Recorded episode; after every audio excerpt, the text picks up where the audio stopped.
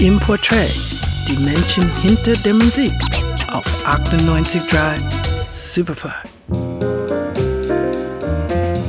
Vom Jazz zum Funk, vom Funk zum Pop, vom Pop zum RB, vom RB zu Techno, dann zu Hip-Hop und wieder zurück. Er gehört zu den Musikern, die mit einer ungeheuren Virtuosität zwischen den Stilen vermitteln. Und das seit mehr als fünf Jahrzehnten. Herbie Hancock.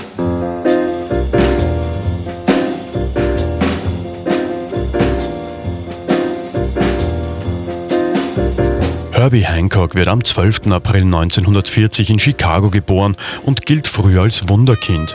Mit sieben spielt er Klavier, mit elf gibt er sein erstes Solokonzert, bei dem er Mozarts Klavierkonzert Nummer 5 interpretiert.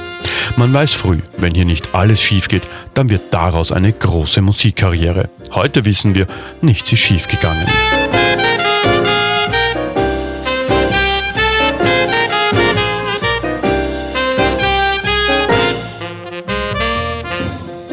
Herbie Hancock begegnet dem Jazz erst in seiner College-Zeit. Beeinflusst von Oscar Peterson oder Bill Evans verlässt er 1961 das College mit einem Abschluss in Komposition und Elektrotechnik und widmet sich fortan diesem Musikstil.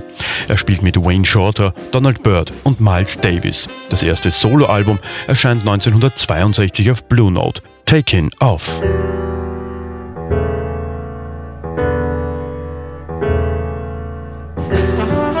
Blue Note bleibt Herbie Hancock in den 60ern treu, mit einigen Ausflügen für Columbia oder Warner, etwa für den Soundtrack zu Blow Up von Michelangelo Antonioni. Darauf dieser Klassiker.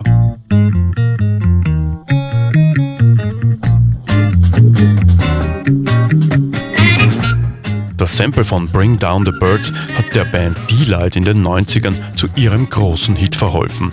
Herbie Hancock war zu diesem Zeitpunkt bereits eine lebende Legende, die nie aufgehört hat, Neues auszuprobieren. Er hat als einer der ersten Synthesizer in den Jazz einfließen lassen und mit diesem Song ein Stück für die Ewigkeit gezaubert.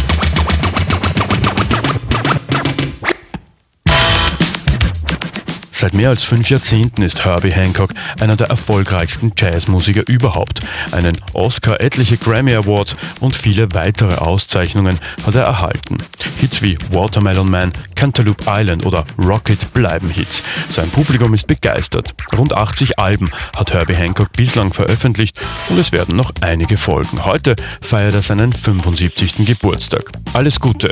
Gerald Kravnicek, 98.3 Superfly.